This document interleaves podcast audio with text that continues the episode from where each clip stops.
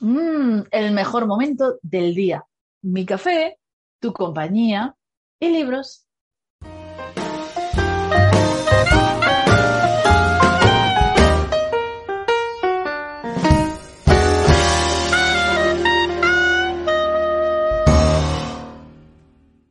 Soy Ana Isabel López, fundadora de Trevolarion, que es la herramienta que utilizo para promocionar libros de superación personal y hoy estoy con eh, Susana Escolar, que es la autora del libro Retardeceres, síntomas y estados de la enfermedad, mi experiencia personal con la fibromialgia a punta maneras.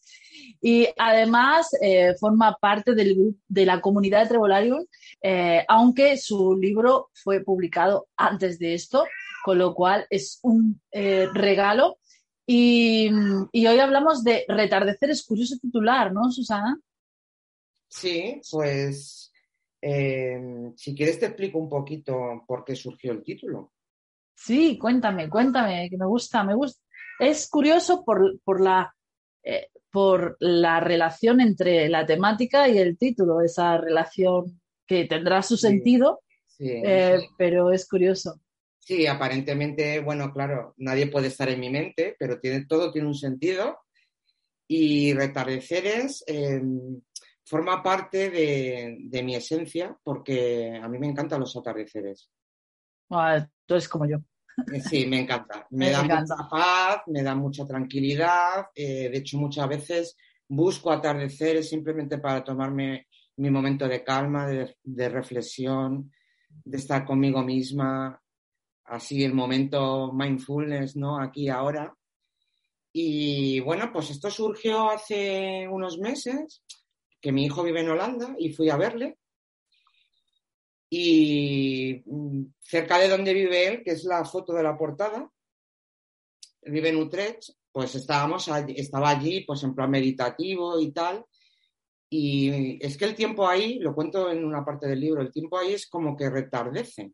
O sea, de repente eh, estás viendo un atardecer, se nubla, cae una lluvia impresionante y vuelve a atardecer otra vez. Oh, qué curioso. Sí, y entonces en ese proceso le dije yo a mi hijo, parece que aquí retardece. Y, y claro, pues en todo ese proceso yo iba reflexionando sobre cómo podía compartir mi experiencia, cómo podía contarle yo a la gente cómo había superado mi enfermedad, de qué manera, y, fue ahí donde surgió la idea de escribir este libro. Entonces, como me surgió esa palabra que me parece preciosa, a mí por lo menos, dije, se tiene que llamar retardeceres. Porque en esos retardeceres surgió cómo quería escribir el libro y lo que quería contar de él, en él. Y ese pues, es el pues es que me encanta, me encanta el significado porque todos podemos retardecer, es decir, todos podemos salir. Yo siempre digo que, sobre todo a los escritores nos gustan mucho los finales felices, pero a veces los finales felices son el comienzo de otro conflicto, ¿no? De otra historia. Entonces, siempre podemos volver a ese final feliz, siempre podemos superar esa nueva circunstancia. Y la vida está hecha de eso, de retardeceres, ¿no? De caídas y, y levantarse y caer otra vez y levantarse otra vez, preciosa. La... Al final es una metáfora, ¿no? Porque al final el cerebro funciona en metáforas. Así damos significado muchas veces a aquello que no podemos explicar de otra manera. Y bueno, yo siempre digo, eh, perdona que te he interrumpido, eh, siempre digo que, que las metáforas salvan vidas. Sí, pues es una metáfora y además la foto para mí es muy significativa porque son esos colores, ¿no? Em, que además tienen que ver mucho con em, nuestras raíces porque el color rojo y amarillo eh, son los primeros chakras. O sea, eh, en realidad tiene mucho significado el, título y la portada y, y, el agua reflejándose, o sea, es como la dualidad. Eh, la parte más oscura y la parte oscura que tenemos nosotros, ¿no? Que, bueno, ya lo explico en el libro, pero yo soy muy de la escuela de Jung, de Carl oh. Jung, Y entonces, claro, esa parte nuestra, la sombra, ¿no? La parte está la oscuridad, aquello que no queremos ver o trabajar. Pero dentro de esa oscuridad hay ahí un atardecer, ¿no? Hay un momento de luz bonito. Entonces, bueno, es claro, esto es a las conclusiones que yo llegué cuando decidí poner esta foto en esta portada.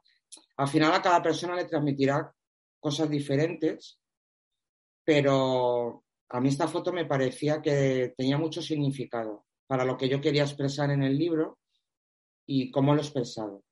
Y como hablo de retardeceres y yo enfoco la enfermedad en torno a síntomas y estados que tenemos nosotros, pues era eso, síntomas y estados retardeceres, dos veces atardecer. Bueno, un poco esto. No sé si me estoy explicando bien, pero es un poco la idea, es un poco la idea.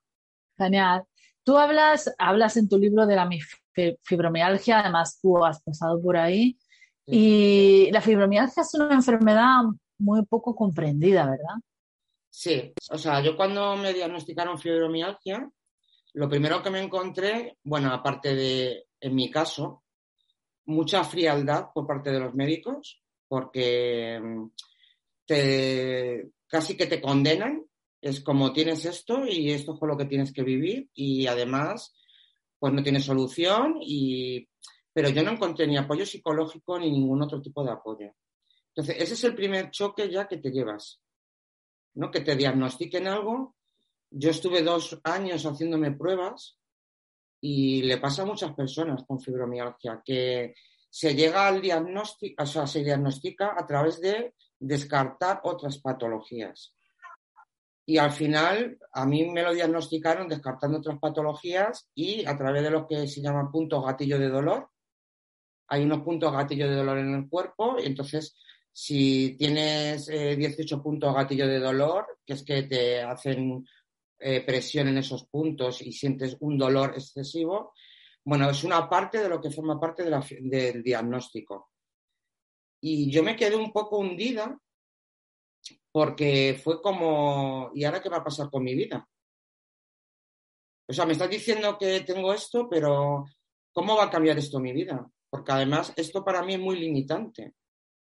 Claro. El momento que a mí me dieron el diagnóstico, yo te estoy hablando de que yo tomaba, ya para aquel entonces tomaba antidepresivos, corticoides, antihistamínicos, opiáceos. Yo tenía un arsenal de medicación en mi, en mi casa. Madre un mía. cajón lleno de medicamentos. Pero y además podrías decir, entre comillas, que tuviste suerte, porque antiguamente a los enfermos de fibromialgia se les llamaba vagos. No, a mí también me lo llamaron, ¿eh? ¿A ti también te lo llamaron? Sí, sí, o sea, luego te encuentras con amigos o compañeros del trabajo que te dicen cosas como, pues si te ves bien, si te ves bien no parece que estés enferma. Y yo decía, bueno, pero porque yo estoy enferma no me puedo maquillar o, o darme corrector de ojeras o vestirme bien, no sé. Y es que se llama la enfermedad de los vagos. Y es que eh, esto es algo que está en tu cabeza y es psicológico. Y un sinfín de afirmaciones que hace la gente que al final lo único que te demuestran es que hay un gran desconocimiento sobre la enfermedad. Pero es algo que con lo que tienes que lidiar y también con tu propia familia que no entiende lo que te está pasando. Porque por mucho que se lo expliques, ¿cómo explicas el dolor? Claro. ¿Cómo explicas? Es que yo no me puedo agachar a ponerme unos zapatos o atarme unos zapatos porque me duele todo el cuerpo. O no soy capaz de subir los escalones de un autobús. O no soy capaz de dormir dos noches seguidas. O eh, tengo fatiga crónica, lo cual me impide eh, hacer un montón de actividades. A mí me decía el psiquiatra, es que tienes que hacer deporte. Y yo decía, Mm, ya es que no me da, no, no tengo energía, no, tengo fuerzas para hacerlo. Y aparte yo tenía un trabajo físico, yo trabajaba en una cocina. Y ese, ese, fue otro de eh, otro elemento que agravó todavía más esa falta de entendimiento, porque claro, a mí tampoco me adaptaron mi puesto de trabajo, ni me dieron facilidades laborales. Mi propio médico de cabecera eh, me dijo, bueno, es que lo de conseguir una baja lo vamos a tener que ir viendo. Porque, claro, que esto es todo psicológico. Psicológico, tremendo. Entonces, yo me veía hasta, o sea, yo no me atrevía a pedir una baja, por si pensaban que me estaba inventando o exageraba las cosas, o sea, ya te empiezas a, a generar en ti misma una serie de inseguridades de cómo demuestro que esto es verdad. Y eso, evidentemente, lo genera la gente que te rodea. Sí. Dicen que, dicen que eh, las personas que padecen fibromialgia, corríjame si me equivoco, dicen que en realidad eh, están tan, o sea, tan comprometidas con el entorno, o sea, quieren cuidarlo todo tanto que al final su cuerpo les para. Hay un patrón, ¿vale? Hay un patrón común en todas las personas que tenemos fibromialgia. Y es lo que yo desarrollo en el libro. Mira, a mí lo que me sucedió, yo había empezado a estudiar un montón de cosas. A mí me ayudó muchísimo eh, empezar a estudiar cosas porque a mí la medicina tradicional no me ofrecía respuestas. Entonces, es verdad que yo me sustenté mucho en los valores que yo tenía. Y uno de mis valores es el conocimiento. Entonces yo dije, bueno, pues a mí nadie me da lo que yo necesito, me voy a poner a investigar por mi cuenta. Esto lo hacen muchas personas con fibromialgia, estudiar por su cuenta. Pero es verdad que yo en ese proceso, pues yo estaba estudiando ciertas cosas. Yo estaba estudiando mindfulness, PNL, bueno, un montón de cosas. Y yo empecé a aplicar todo eso que aprendía, lo empecé a aplicar en mí. Entonces, a mí, y lo explico en el libro claramente, eh, por ejemplo, a mí el mindfulness me ayudó a empezar a entender mis emociones. Las personas con fibromialgia son personas que niegan mucho sus emociones. Son personas que se tragan sus emociones. Wow. Se las, tragan hasta límites insospechados. Que se desviven por los demás, pero se despreocupan de sí mismos, porque sienten que si se ocupan de ellas mismas son egoístas. Em, muchas creencias limitantes también. Yo solo abordé desde la PNL, desde la programación neurolingüística, trabajar mis creencias limitantes. Identifiqué muchas. Luego seguí investigando y me di cuenta de que hay un rasgo de la personalidad que no lo conocen muchos psicólogos, que se llama personas altamente sensibles, personas PAS. Y, y, muchas personas con fibromialgia son personas PAS. Entonces, si tú vas a un psicólogo que no ha ido nunca a hablar de este rasgo, nunca te lo va a decir que, lo tienes. Eh, exactamente qué es eso, qué es eh, personas altamente sensibles. Las, eh, bueno, en adultos se llama PAS. Esto lo explico en el libro, ¿vale? El niño se llama NAS, niños altamente sensibles. Y entonces es un rasgo de la personalidad, no es una enfermedad, es un rasgo de la personalidad. Quiere decir que procesan la información de una manera diferente al resto de las personas. Entonces, por ejemplo, una de las características principales de las personas PAS es una sobreestimulación. Nos sobreestimulamos fácilmente. ¿Por qué nos sobreestimulamos? Porque somos como escáneres. Entonces, estamos en un sitio y no es que estemos solo observando de manera visual, es auditiva, es cinestésica, es por todos los sentidos. Entonces, nos llega tantísima información de golpe que te sobreestimulas. Entonces, muchas personas, como no saben qué les sucede, tienden a aislarse. Pero porque no saben que tiene este, este rasgo PAS. Otra característica de los rasgos de las personas PAS es que son, o sea, somos personas muy empáticas. Pero claro, ¿qué pasa? Que la empatía, si no la sabes entender bien, lo que hace es que los problemas de los demás los, haces, tuyos. Los haces tuyos. Claro, es complicado. Y, entiendes la, empatía de una manera errónea. Porque no es me pongo en, en, el lugar del otro desde su perspectiva y entiendo cómo se está sintiendo desde su perspectiva. y lo sufro. Claro. Y no lo puedes evitar, porque si no sabes manejar el tema de la empatía o de las emociones, tiene que ver mucho con la autoestima, eh, hay un patrón también en personas altamente sensibles que es eh, baja autoestima. Eh, muchas personas han, pues, han sufrido traumas infantiles o abusos o, ¿sabes? Siempre hay, en la infancia hay algún detonante que ha generado que tú desarrolles un tipo de personalidad, ¿vale? Y esto también lo explico en el libro. Hay cinco heridas principales en la infancia, que todos las tenemos las de Lisa Bourbeau, ¿no? Que son fascinantes. Son fascinantes. Entonces también lo abordo desde ese punto de vista, ¿no? ¿Cuáles son las heridas principales en las personas que tienen fibromialgia y qué creencias asociadas hay a esas heridas? Porque cada herida tiene una creencia limitante. Unas heridas tienen la creencia de no soy suficiente, otras de no soy querida, no soy aceptada. Hay, detrás de cada herida hay una creencia limitante. Y asociadas a esas heridas también hay unos síntomas, que es de lo que yo hablo, ¿no? Eh, estas heridas desarrollan estos síntomas físicos. Y luego está la parte emocional. La parte emocional, bueno, pues la principal emoción que predomina en la que no está gestionada adecuadamente que predomina a las personas con fibromialgia es la rabia, es la ira. Hay ah. ira reprimida, hay ira reprimida. Entonces, eso te va generando la ira la enfermedad, o sea, la, la emoción que más enfermedades provoca si no está bien gestionada. Antiguamente se hablaba de asertividad, decían que, que las personas que no tenían asertividad ¿no? podrían ser de dos maneras. ¿no? o lo que tú dices, o personas muy airadas que no sabían gestionar sus emociones porque no sabían gestionar sus derechos. Eh, yo me acuerdo que eh, una psicóloga me hablaba de los derechos legales y luego están los derechos naturales, esos que, que nosotros podemos establecer. Tengo derecho, por ejemplo, a que no me griten, ¿no? Algo, algo tan vital como eso. Entonces, eh, los, las personas que tienen deficiencia de asertividad tienen eh, deficiencia de, pues, de esa gestión de derechos, de esa manera de defender los derechos.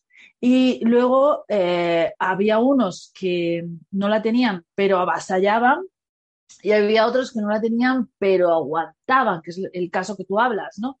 Y el que aguanta tarde o temprano explota, ¿no?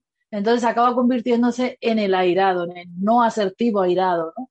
Tarde o temprano eh, tenemos ese punto de, es, pues es que ya la gota eh, ha colmado el vaso, como se suele decir, otra metáfora que salva la vida o que explica ¿no? Eh, esos momentos de, de, ira excesiva, de ya estoy harta que abusen de mí. ¿no? Sí, eso también es uno de los rasgos típicos de las personas, o sea, no solo paz, porque tiene que ver mucho con la fibromialgia, sino de personas con fibromialgia.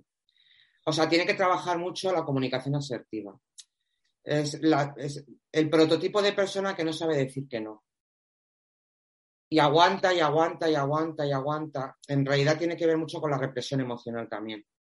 Entonces es muy importante, también hay un capítulo dedicado a esto, a la comunicación eh, asertiva y los derechos asertivos, y adoptas los dos polos opuestos, o sea, está la, eh, la comunicación asertiva y luego está o la agresiva o la, la pasiva.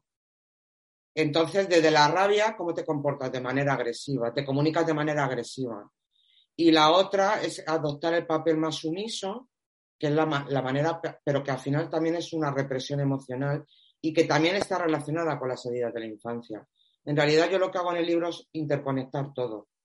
Es que además las personas que, que esta es otra, las personas que no tienen eh, la capacidad de defender su yo, ¿no? sus límites, por decirlo de manera, ¿no? De decir no o de decir aquí estoy yo cuando tengo que estar aquí, ¿no? Eh, mm, esas personas que no tienen, no solamente sufren la, una invasión continua, no solamente sufren ese abuso continuo, sino además que encima son criticados por no defenderse. Y entonces sufren también la agresión de los que le critican por, por no poder defenderse. Entonces tienen continuamente ataques de, de, todos los flancos, por decirlo de alguna manera. Claro, claro. Entonces yo al final el abordaje que hago es eso, un enfoque global, holístico, ¿no? Que es como yo entiendo que hay que abordarse, como, como se tienen que abordar las enfermedades, ¿no? Y ello forma parte de, la, de lo que es la medicina integrativa. Y al final lo que se tiene en cuenta es la parte física, la emocional, la parte mental y la parte energética, porque al final todos somos energía, los pensamientos son energía. Entonces, en las personas, por ejemplo, que tienen, en las personas con fibromialgia suelen tener mucha tendencia a la ansiedad o a la depresión, pero esos son estados. Son estados eh, físicos, estados de baja energía, pero esos estados se pueden modificar. y no es necesaria la medicación. Entonces, eh, por eso hablo de síntomas y estados. Porque hay síntomas físicos, pero esos síntomas físicos son información de estados, de estados de desequilibrio en el cuerpo. Entonces, eh, a mí me ayuda mucho eso porque yo dejé de sentirme enferma y dije, vale, yo tengo estos síntomas, ¿qué información me están dando estos síntomas? ¿De qué me están informando? ¿Qué es lo que yo tengo que trabajar en mí para sanar? Y en realidad todas las enfermedades, bueno, vamos a decir la mayoría, porque los más puristas de, bueno, no se puede generalizar, son eso, es información. A cada síntoma corresponde un estado, ya sea físico, emocional o energético. Y lo que te está mostrando es que tu organismo está en desequilibrio, hay un desequilibrio en tu organismo. Mira, en el libro hablo de los tres cerebros. Yo, la, primera vez que fui a una conferencia y me dijeron, ¿cuántos cerebros hay? Todo el mundo, uno, no sé qué, tres, el reptiliano, y, el conferenciante dijo, no, no, no, no, no, está el cerebro craneal, el sistema entérico y el corazón. Y son tres cerebros que están interconectados. Entonces, el sistema entérico, que lo forma todo el sistema digestivo. Sí, yo siempre he dicho, eh, siempre se ha dicho que en el intestino hay neuronas, ¿no? Efectivamente. pues eh, yo me di cuenta que no se tenían el 80% de la serotonina la serotonina es un, neurotransmisor que, que, genera eh, precisamente que te sientas bien, que un estado de ánimo. Además, es muy importante tener regulada la serotonina porque a lo largo del día se transforma en, melatonina. En melatonina, que es lo que induce al sueño. Entonces, si hay un desajuste, un desequilibrio, evidentemente no vas a dormir bien, eh, vas a tener insomnio, cualquier otro trastorno del sueño. Pero claro, es que cuando a ti te da una pastilla, un antidepresivo, que lo que hace a lo mejor es incidir sobre la producción de serotonina en el cerebro craneal, está incidiendo sobre un, 20% de la producción de serotonina. Y personas con fibromialgia, la mayoría tienen o colon irritable o inflamación crónica y no se les trata desde la parte intestinal. No se les trata desde, bueno, vamos a ver qué pasa en tu sistema digestivo, en tu sistema entérico, y que además eso está generando también un desequilibrio emocional, porque está interconectado.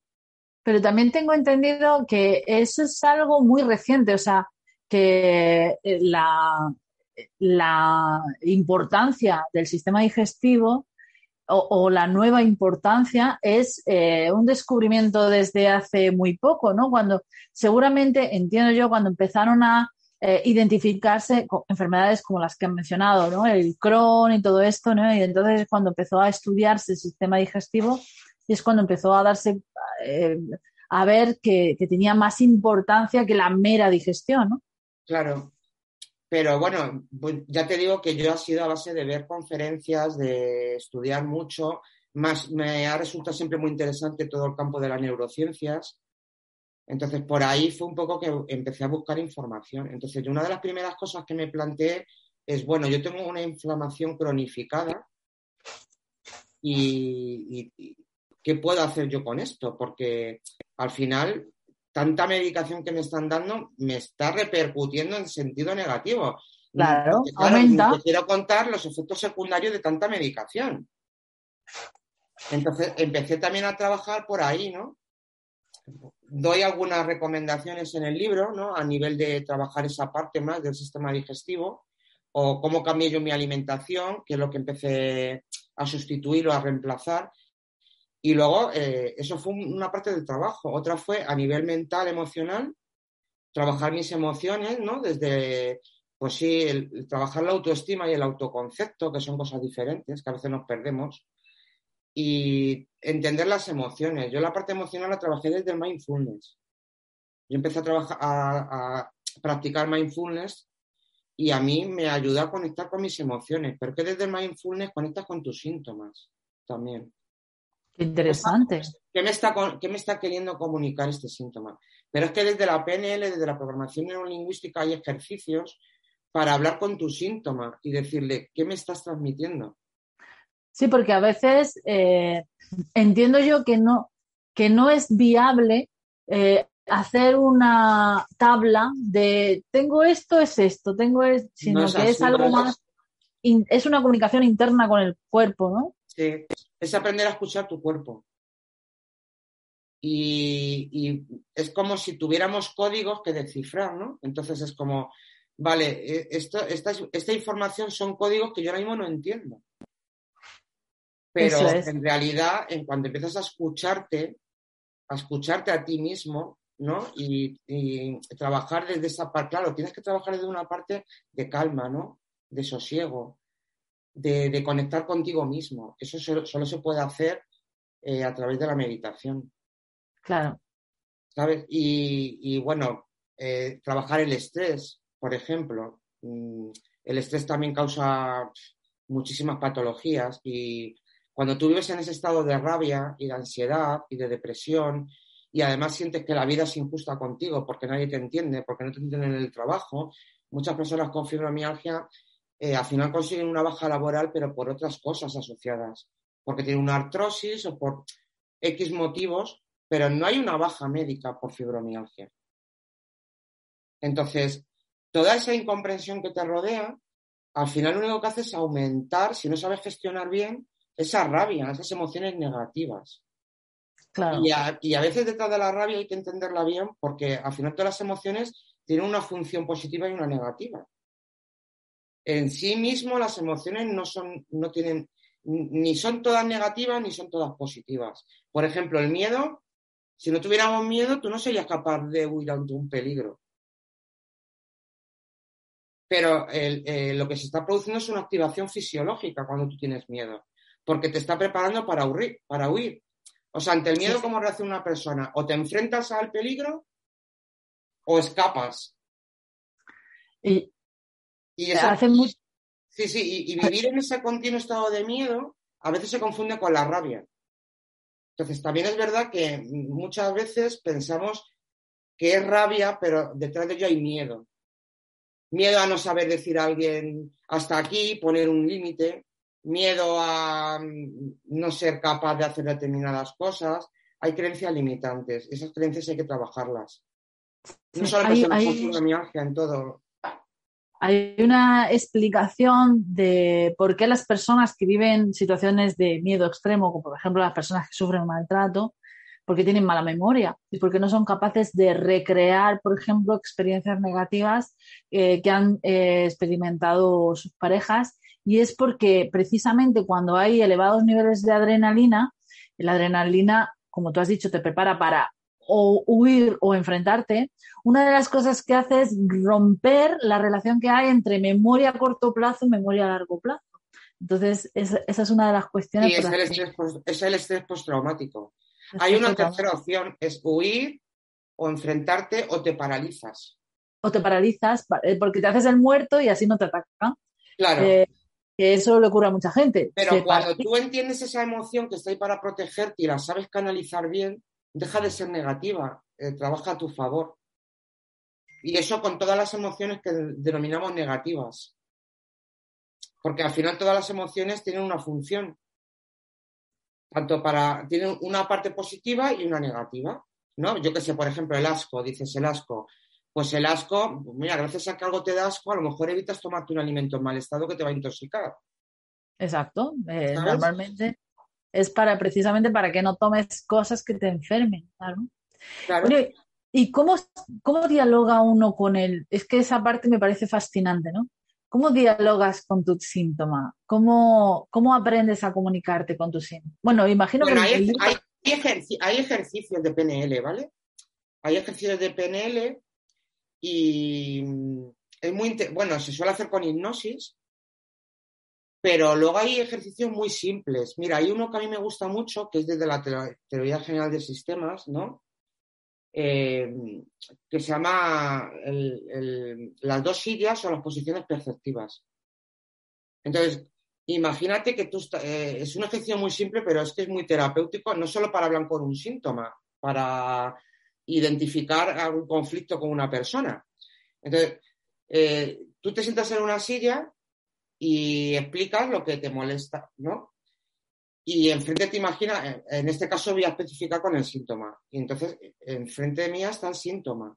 Y yo le estoy explicando, es que me siento así, bueno, le estoy explicando cómo me siento, eh, lo, en lo que me está limitando, que quiero que me explique para qué está ahí, porque no lo termino de entender. Y luego me siento en la silla del síntoma. Y el síntoma me contesta. Y entonces el síntoma efectivamente te contesta y te dice, pues mira, estoy aquí para protegerte, para lo que sea, lo que te... Muchas veces detrás de una enfermedad hay una ganancia secundaria. Muchas personas se enferman porque, porque necesitan parar, porque necesitan que les quieran, porque no se sienten eh, queridas. Siempre hay una ganancia secundaria. Es inconsciente, es inconsciente, claro. Mm, porque nadie quiere enfermar, es obvio, ¿no? Pero cuando lo analizas desde esa perspectiva siempre hay una ganancia secundaria.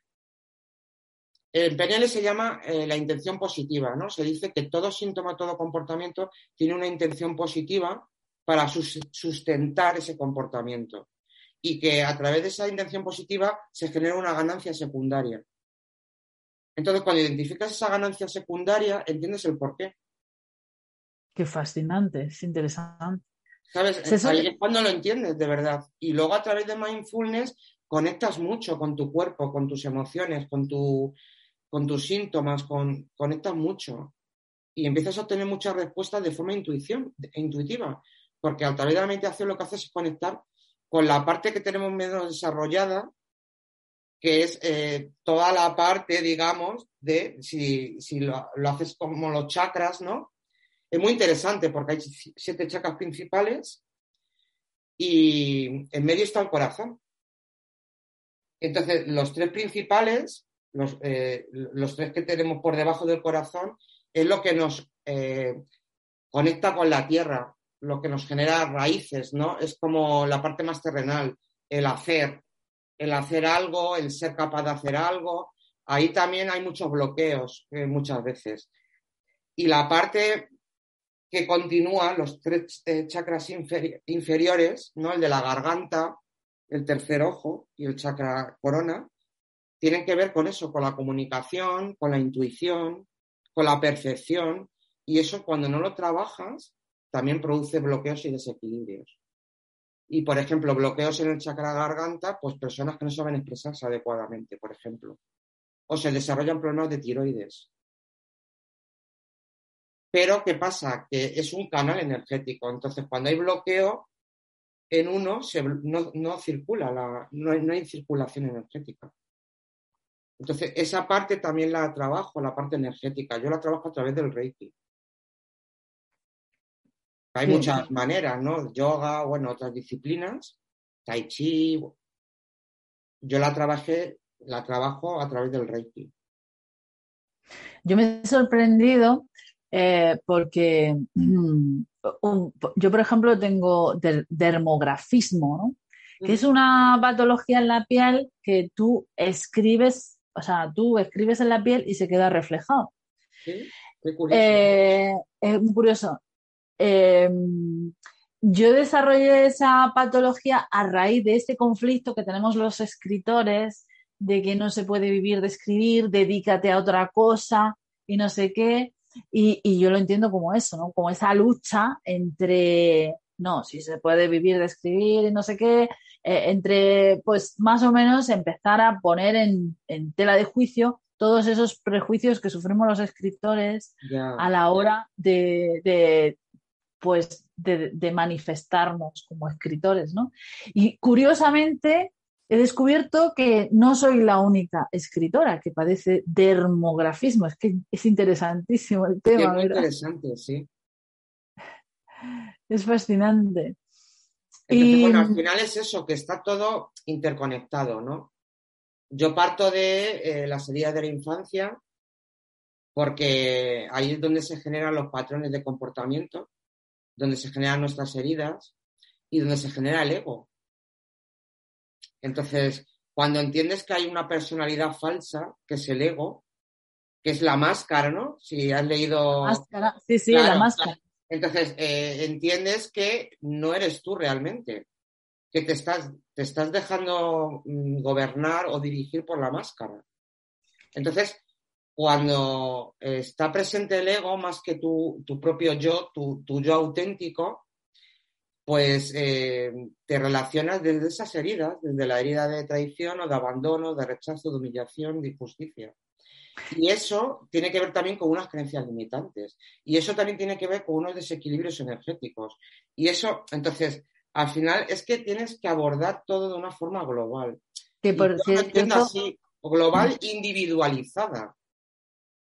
Que por cierto es apasionante comprender las cinco heridas para construir personajes. Sí.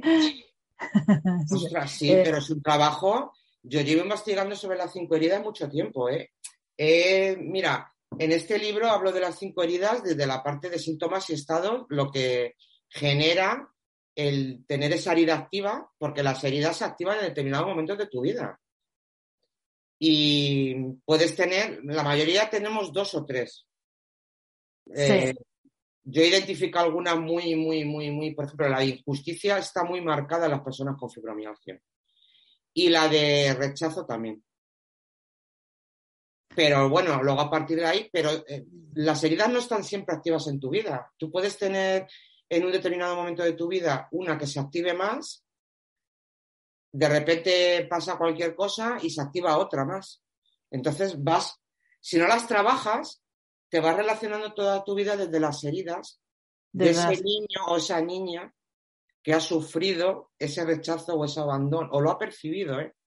Cuidado, porque un niño no es que lo haya experimentado tal cual, a veces es lo que tú percibes. Lo que percibes, exacto. De la realidad. Yo tengo, eh, yo ahora estoy en un punto, eh, no sé si estarás de acuerdo conmigo, con que eh, es verdad que le hemos dado mucha importancia y además eso también viene de la psicología. Le hemos dado mucha importancia a nuestro pasado, nuestro pasado nos configura eh, nuestra personalidad, eh, culpa, o sea, responsabilizamos o culpamos a veces a nuestros progenitores o a nuestros educadores, ¿no?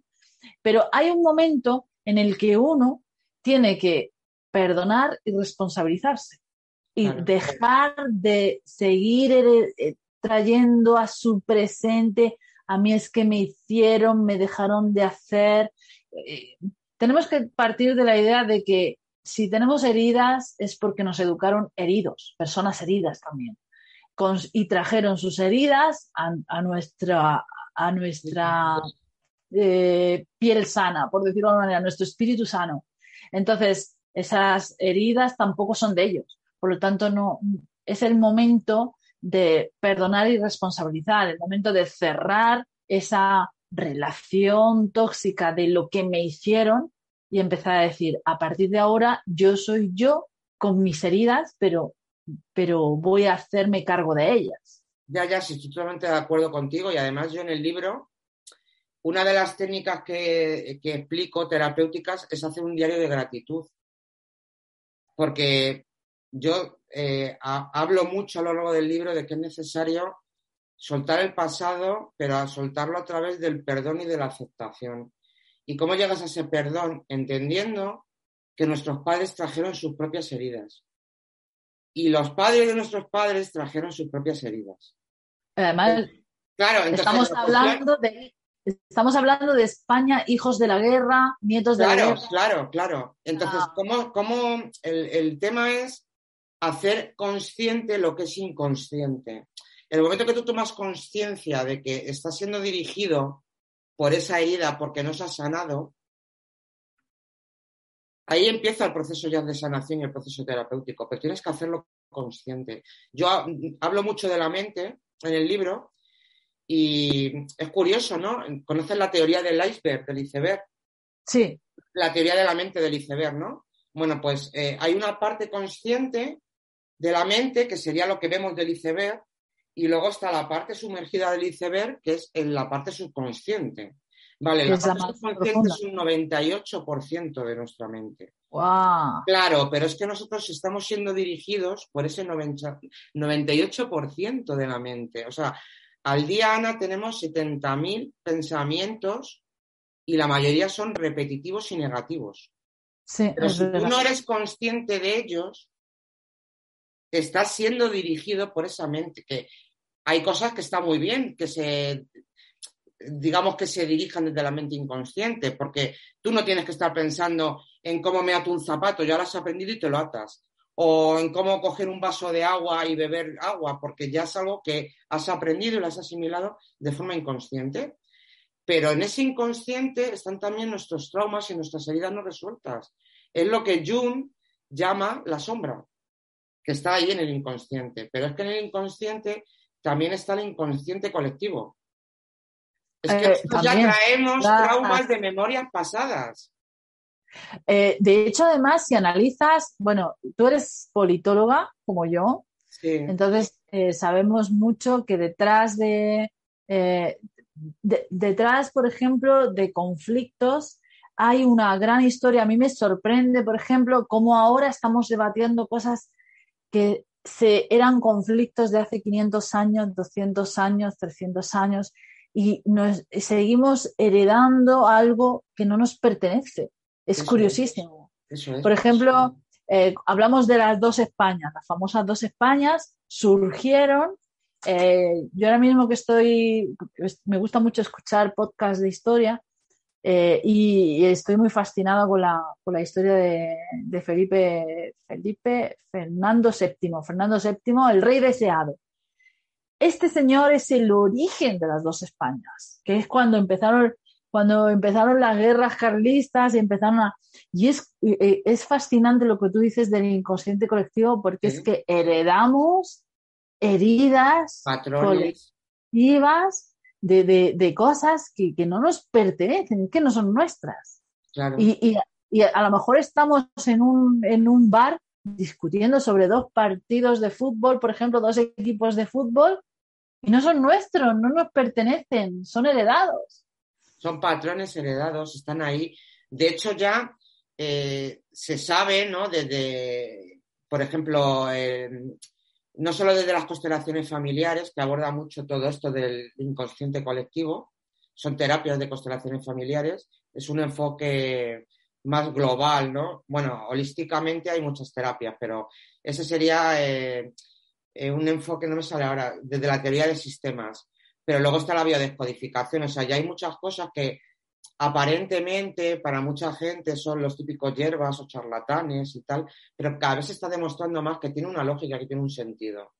Y dentro de lo que es la biodescodificación ya se habla del proyecto sentido, o sea, ya se ha demostrado que tú cuando estás en el vientre materno ya estás heredando todas las emociones y todos los sentimientos de tu madre. Sí. Entonces, es que eso ya es una realidad que se está abordando desde la neurociencia, o sea, ya no es una cosa pero es que si nos vamos al mundo celular, las células ya tienen una información de muchos tipos. Eh, eh, de muchos tipos, no solamente información genética, sino predisposiciones a, por ejemplo, o, tendencias. Eh, no se sabe hasta qué punto es información porque, bueno, pues estamos en ello, pero no se sabe hasta qué punto puede haber incluso información mental, neurológica, pero el caso es que la hay. También se habla, por ejemplo, de la eh, memoria del agua, que muchos la discuten, ¿no? Muchos la discuten, pero es que somos 98% de agua. Sería lógico que tuviera también. Mira, lo pongo en mi primer capítulo, hablo de la memoria del agua, de los experimentos de, no me, no me sale el nombre. El, japonés, yo tampoco me acuerdo nunca el nombre. Sí, bueno, pero hablo, hablo de él y al final si lo analizas es intencionar algo, es poner la intención. Entonces, ¿por qué no va a funcionar? Si es que es lo mismo que cuando eh, desde cualquier religión haces eh, un mantra, una oración, cuando desde el Reiki se intenciona una sanación, es intencionar algo. Cuando pones ahí la energía en esa intención, y eso tiene que ver mucho con el efecto placebo también. Y mira, lo que has dicho de la memoria celular, me, digo, yo te estaba escuchando y digo, ¿tú has leído a Bruce Lipton? no, no, lo he leído. Bueno, pues es que tiene un libro que habla de eso y que te estaba escuchando y digo, Ana, que... bueno, habla de eso también, es muy interesante lo de la memoria celular. Y luego, pues tener muy en cuenta también que ya te he hablado del sistema entérico y de la parte mental o emocional, el corazón. Es que el corazón tiene también una red neuronal propia, está interconectada con el cerebro craneal a través del nervio vago, entonces todo lo que percibe está interconectado con las emociones. Tiene un, campo electromagnético que es cuatro metros alrededor nuestro. Entonces, del mindfulness se habla que lo que percibe el corazón, el corazón percibe mucho más rápido que la mente. Entonces, se habla que desde el corazón es desde donde obtienen las respuestas verdaderas. Es la verdadera percepción del aquí y el ahora. Porque no está contaminado por ningún pensamiento, porque el cerebro, el, el proceso que sigues, te llega un pensamiento, tú observas una realidad, sobre esa realidad se genera un pensamiento, pero ese pensamiento lo genera tu parte subconsciente. Y de esa parte, de, ese pensamiento que has generado, se genera una emoción.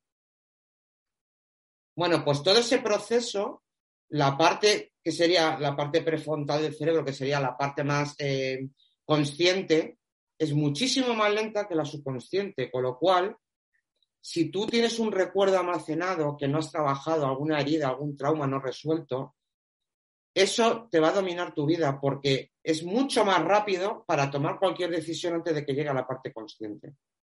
Y entonces, hacer consciente lo inconsciente se hace mucho con la meditación. Qué interesante, súper interesante. Mucho.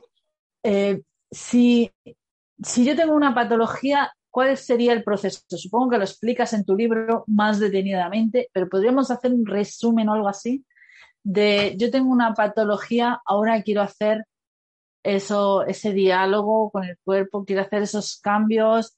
Eh, ¿Cómo podría empezar? ¿Qué, es lo primero o qué es lo que tendría que hacer para, para eh, iniciar un proceso de transformación o de sanación? No quiero utilizar la palabra sanación, que está muy desvirtuada, pero sí de transformación vital para comprender mi enfermedad y, tratar de abordarla de alguna manera. Vale, en primer lugar, yo iría a los síntomas, que son síntomas físicos. Entonces, ¿qué síntomas físicos tienes? Eh, la parte emocional. ¿Cuáles eh, son las emociones que están predominando en ti? ¿Cuáles son tus creencias limitantes?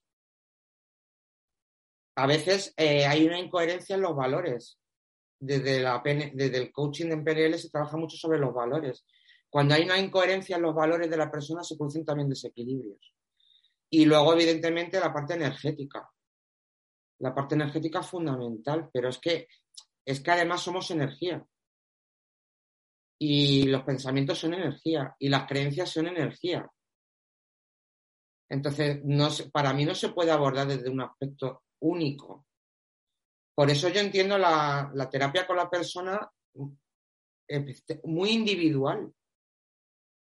Claro. No hay una técnica. Yo, mira, trabajo mucho con arte terapia. El arte es fundamental para muchos procesos. Eh, sobre todo para sacar fuera lo que uno tiene enterrado, ¿verdad?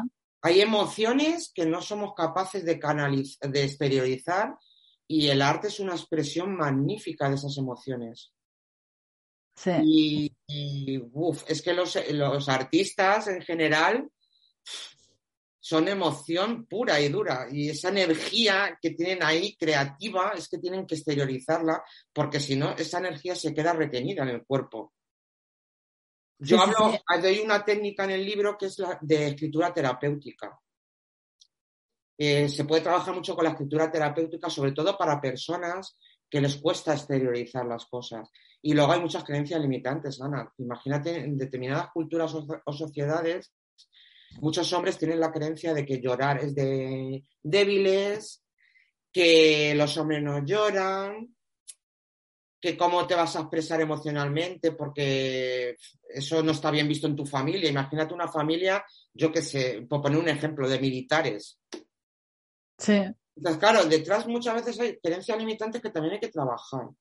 Pero bueno, para esas personas que les cuesta mucho, les cuesta un poco expresarse, yo siempre creo que el abordaje, para, por lo menos para dar un primer paso, es desde la parte más artística, expresar, expresar tus emociones artísticamente.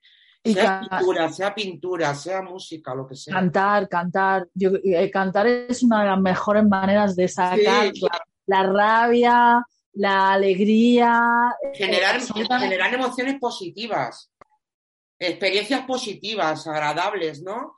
Eh, cambiar lo que se denomina, el tipo de marco puede ser un marco objetivo o un marco problema, ¿no? Es como en qué te estás enfocando, en el problema o en la solución. Pues hay personas que viven en un marco problema. Sí, es verdad. Eh, las personas con fibromialgia, mucho en ese marco problema. Es que todo va mal, es que todo me sucede a mí, es que tengo muy mala suerte en la vida, es que, es que, es que. Y luego se trabaja mucho con el lenguaje. El lenguaje crea realidades, la forma en la que te expresas.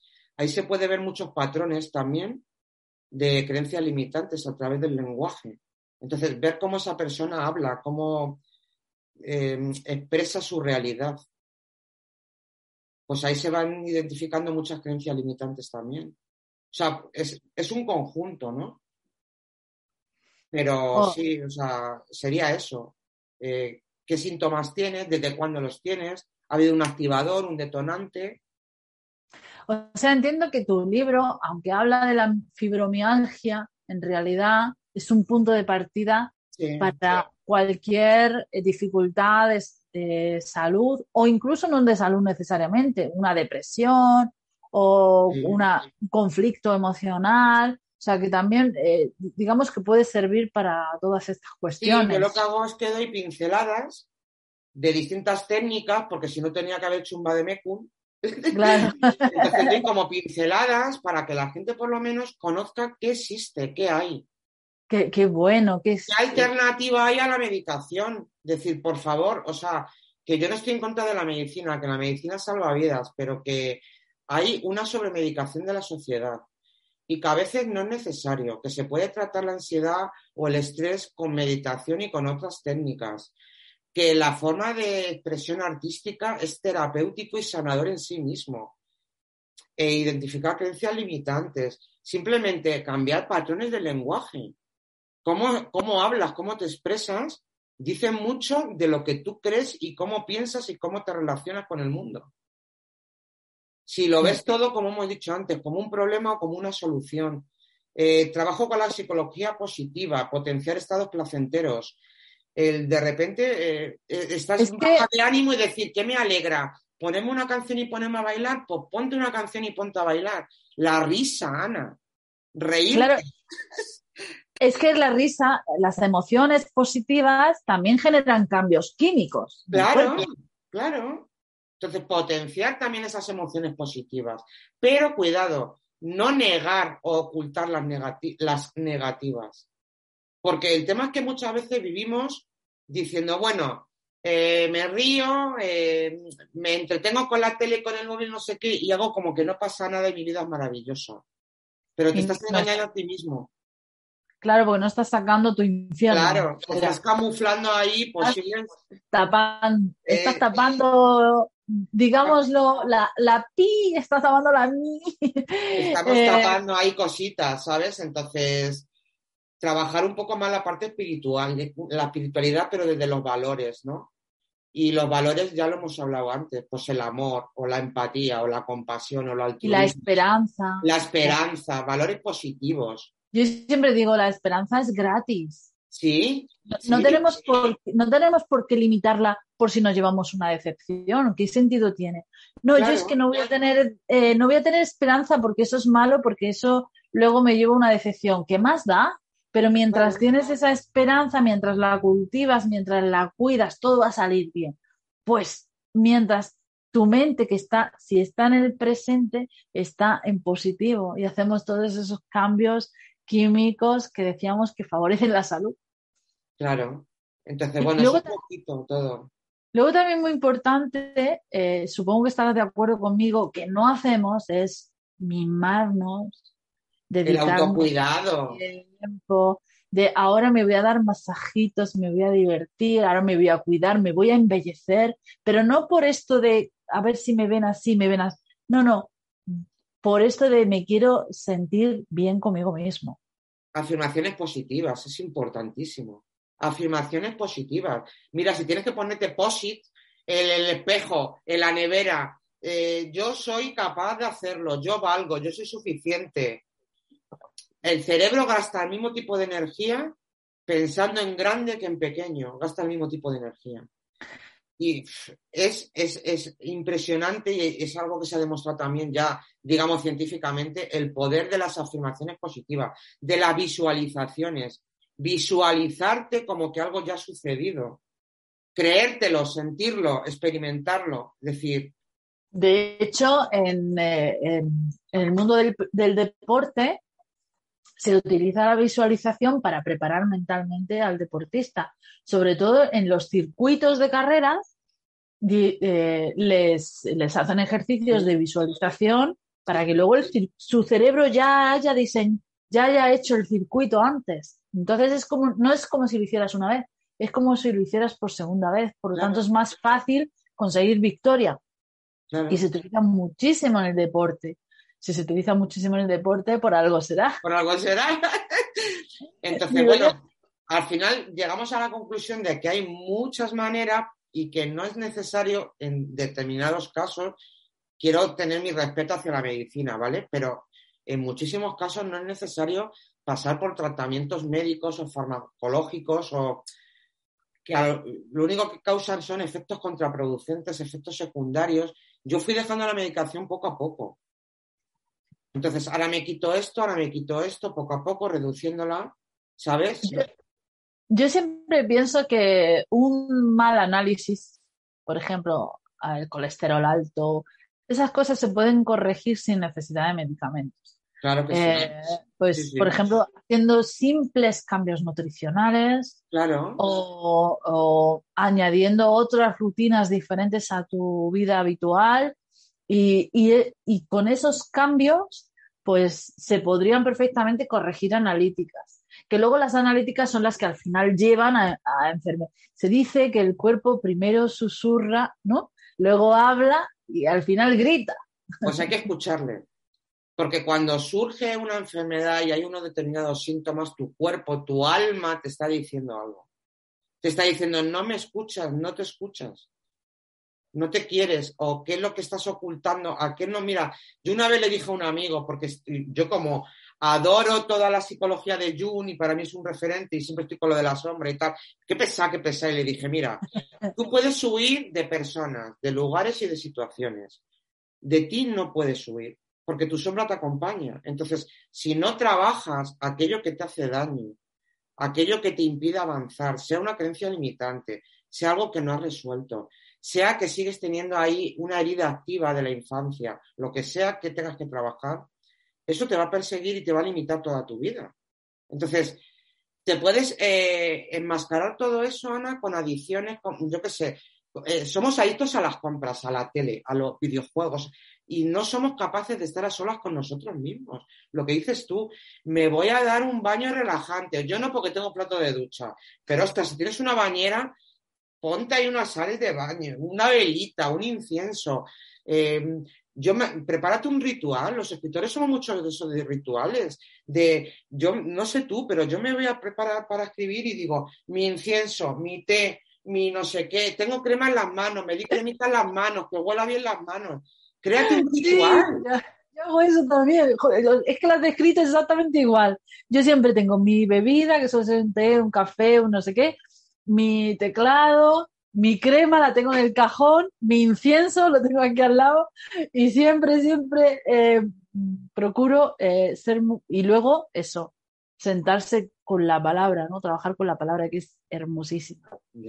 Y aprender a estar a solas con nosotros mismos. No, no te puedes conocer si tienes miedo a la soledad, si no eres capaz de estar contigo mismo. Entonces, disfrutar de momentos contigo mismo. Yo he descubierto, ya, ya bueno, es que lo pongo en el libro, pero a mí me da una paz irme caminando y de repente que llegue el atardecer y sentarme allí sin hacer nada, contemplando los colores y ese atardecer y decir, qué paz. Qué belleza, qué belleza. Yo me acuerdo cuando conducía, eh, ahora mismo eh, no tengo coche, pero cuando tenía coche me encantaba eh, ponerme una música y, y, de estas veces, muchas veces hay eh, bueno, tú eres de Madrid, yo soy de Granada, yo he hecho mucho el Granada-Madrid y hay puntos de extrema belleza en la carretera que va desde Granada hasta Madrid, ¿no? Entonces había momentos de esto es el éxtasis, ¿no? La música, el, atardecer, eh, el espectáculo que nos regala la naturaleza. y es, ostras, esto es, yo creo que he venido a este mundo para disfrutar este momento, ¿no? o algo así, ¿no? Es una sensación espectacular. Pues ayudar a los demás, se ha demostrado que ayudar a los demás estimula un montón de, emociones y de sentimientos placenteros. El simple hecho de ayudar a un vecino, eh, donar algo, contribuir a algo, ¿sabes? Se acerca también a un propósito. O sea, es que hay muchas cosas que se pueden potenciar y que son gratis. De hecho, el emprendimiento de hoy en día se habla de que es mucho más importante eh, dar soluciones reales, ayudar a las personas y que al final es la, el dinero es la consecuencia, no es el fin, es solo la consecuencia. Tu, energía tiene que estar enfocada a ayudar y cuando ayudas descubres cosas maravillosas. Eso es. Porque el universo al final está a tu favor. Eso es, así es. Pues yo creo, yo eh, este café lo, brindaría por algo que has dicho precioso, que es algo así como puedes escapar de cualquiera, pero no puedes escapar de ti mismo. No, y además está bien de vez en cuando abrazarte a ti mismo y mirarte en el espejo y decir, qué guapa estás hoy, cuánto te quiero, pues. Porque hay personas que no, no se atreven a mirarse al espejo, porque se rechazan. Practica mirarte al espejo y decir, soy perfecta como soy. Hay, una, hay un ejercicio precioso frente al espejo que son, eh, eso lo dice mucho Lisa Nichos, que es una de, mis mentoras, que dice siete cosas de las que estás orgullosa, eh, siete cosas que te perdonas y siete cosas con las que te comprometes y delante de tu espejo. Pues eso al principio, al principio te cuesta un trabajo tremendo encontrar siete cosas de cada cosa. Estás en la tercera y dices, espera, que no se me ocurre. Voy a buscar sinónimos. Pero es uno de los ejercicios más fascinantes que hay para, para sobre todo, mm, para perdonarte a ti mismo, para reconciliarte contigo mismo. Pero eso es fundamental, Ana. Si no te perdonas a ti mismo, ¿cómo vas a perdonar a los demás? Claro. Y hay que pensar que todos venimos con nuestras mochilas y los padres, nuestros padres y sus padres, y al final todo pasa por algo. Mira, yo he aprendido que cuando vas tomando conciencia, lo que hablábamos antes, hacer consciente lo inconsciente, vuelves a dar un significado a tu vida, empiezas a entender que todo tenía un porqué y ha pasado por algo. Y eso te acerca mucho al propósito, ¿sabes? Decir, pues es que yo en tu caso que tú cuentas muy abiertamente las cosas que has vivido y es que te ha acercado totalmente a tu propósito, porque has sabido hacer de todo eso, eh, no darle la vuelta, no, sino darle un nuevo significado y, aprender de esa experiencia y convertirlo en algo potenciador y algo positivo. Y cuando das ese nuevo significado a las cosas, es cuando empiezas literalmente a transformar tus pensamientos, a transformar tus emociones, a transformarte tú. Y, como tú bien dices, el universo empieza a manifestarse. Sí, sí, sí. Pues por ese universo tan sabio, yo siempre digo que el mundo es perfecto tal y como es, que es hermosísimo tal y como es, a pesar de, eh, tú, eh, tú, y yo hemos hablado, eh, porque las dos compartimos carrera, que cuando empezamos queríamos cambiar el mundo, ¿no? Sí, oh, qué típico. La vida nos has enseñado que el mundo no hay que cambiar lo que es perfecto a su manera, eh, que incluso hasta lo más trágico, lo más terrible viene para, como tú has dicho, para enseñarnos algo, para conspirar a nuestro favor, pues, pues otro brindis. Pues una enfermedad también viene para enseñarnos. Lo que sea, pero viene para enseñarnos. Eh, genial. Pues muchísimas gracias, Susana. Bueno, yo creo que podríamos estar dos horas aquí. Porque tú y yo, como hablamos poco. Pero es que fascinante eh, el tema, eh, fascinante tu libro em, y, la verdad es que es un, gran punto de partida para cambiar la visión.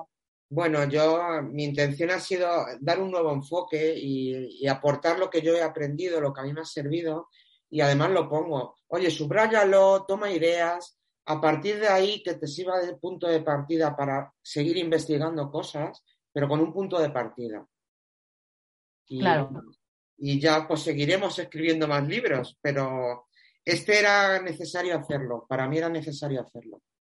Genial. hablo también de mi experiencia personal, ¿vale? Luego hay una parte más íntima, más personal, que cuento un poquito pues esos estados emocionales en los que yo me encontraba y eso es la parte un poco, creo que muchas veces más generosa de, los escritores, ¿no? Que te desnudas un poquito, pero bueno, para mí creo que era necesario para que la gente se identificara, ¿no? Es decir, mira, es que sé cómo te sientes porque yo me he sentido así. Claro, genial, importantísimo, importantísimo. El, el, decirle al mundo, oye, que somos iguales, vivimos las mismas historias y, eh, pero también tenemos el mismo punto de partida y si yo lo he conseguido, claro, tú lo puedes conseguir. Claro, claro, claro, es un poco eso, ¿no? El decir, sí se puede, claro que se puede, sí se puede. Y, cada uno tenemos un aprendizaje, entonces mi aprendizaje fue eh, salir de ahí y contarlo y a partir de ahí también pues trabajar yo mis cositas, que bueno, al final el trabajo de desarrollo personal, de autoconocimiento, es ya para toda la vida. ¿eh? O sea, que piense, no, no, no, no, yo ya he hecho el trabajo y ya me conozco y ya, bueno, ya... no sé ¿qué va, qué va, qué va, qué va, qué va? Esto es durar para toda la vida, pero, pero gratificante, porque cuanto más te conoces, más te fascinas. no, pues al final no solo sacas defectos, también sacas fortalezas y capacidades y talentos y dices, ostras, resulta que yo no me quería nada, pero que valgo para esto, para esto y para esto, y que además se me da bien. Oye, pues fíjate tú, ¿no? Yo qué sé. Entonces es un poquito hacer también ese proceso, ¿no? Y además eh, también la importancia eh, de conocerse precisamente para que no te vuelvan a para salir de cosas y para que no te vuelvan a pasar, ¿no? Claro, hay que aprender. sabes, que habla, yo hablo mucho de maltrato, ¿no? Y el maltrato, la mejor manera de salir del maltrato es desde dentro, es autofortaleciéndose. Pero cuando te autofortaleces, ya no vuelves a ser víctima nunca más, que es lo más importante. Claro, Porque Muchas, muchas personas que sufren el maltrato vuelven a caer, pero vuelven a caer porque no han hecho ese trabajo ese Trabajo interior. Claro. Entonces, eh, pues es, lógico que, vuelva a suceder. Mira, Ana, yo lo pongo en el libro y es que a mí me resonaba una frase mucho y era las salidas hacia adentro. Yo vi un dibujo de un círculo que ponía las salidas hacia adentro y a mí me resonaba y me resonaba y me resonaba y yo decía, voy a mirar hacia mi interior, que a lo mejor ahí encuentro las respuestas. Y ahí empecé a encontrar las respuestas. Entonces, bueno, pues si esto le sirve a alguien, es un camino muy interesante porque, hombre, es doloroso, ¿sabes? Porque ahí vas raspando las capitas de dolor, todo aquello que no has trabajado, vas ahí, ¿no? Pero es que es el único camino muchas veces para no engañarnos a nosotros mismos. Lo otro es lo que hemos hablado, ¿no? Tapar las cosas, tapar las emociones, tapar con cosas muchas veces materiales, y entonces te pierdes, te pierdes a ti mismo. Y esa, esa desconexión de tu ser interior, al final muchas veces es lo que nos hace enfermar, esa propia desconexión. volver un poquito a ti mismo y ya, ya tienes de dónde partir, ¿no? Pues retardeceres, la verdad es que es un gran punto de partida para encontrar otra vez el atardecer Genial el título, ahora lo entiendo mejor. Pues muchísimas gracias por haber venido a esta, este café. Hemos hecho varios brindis. bueno. Volvemos a hacer el brindis. Por lo que lo vean, ¿no? También, por que lo vean. Claro. Sobre todo, gracias por retardeceres. Muchas gracias.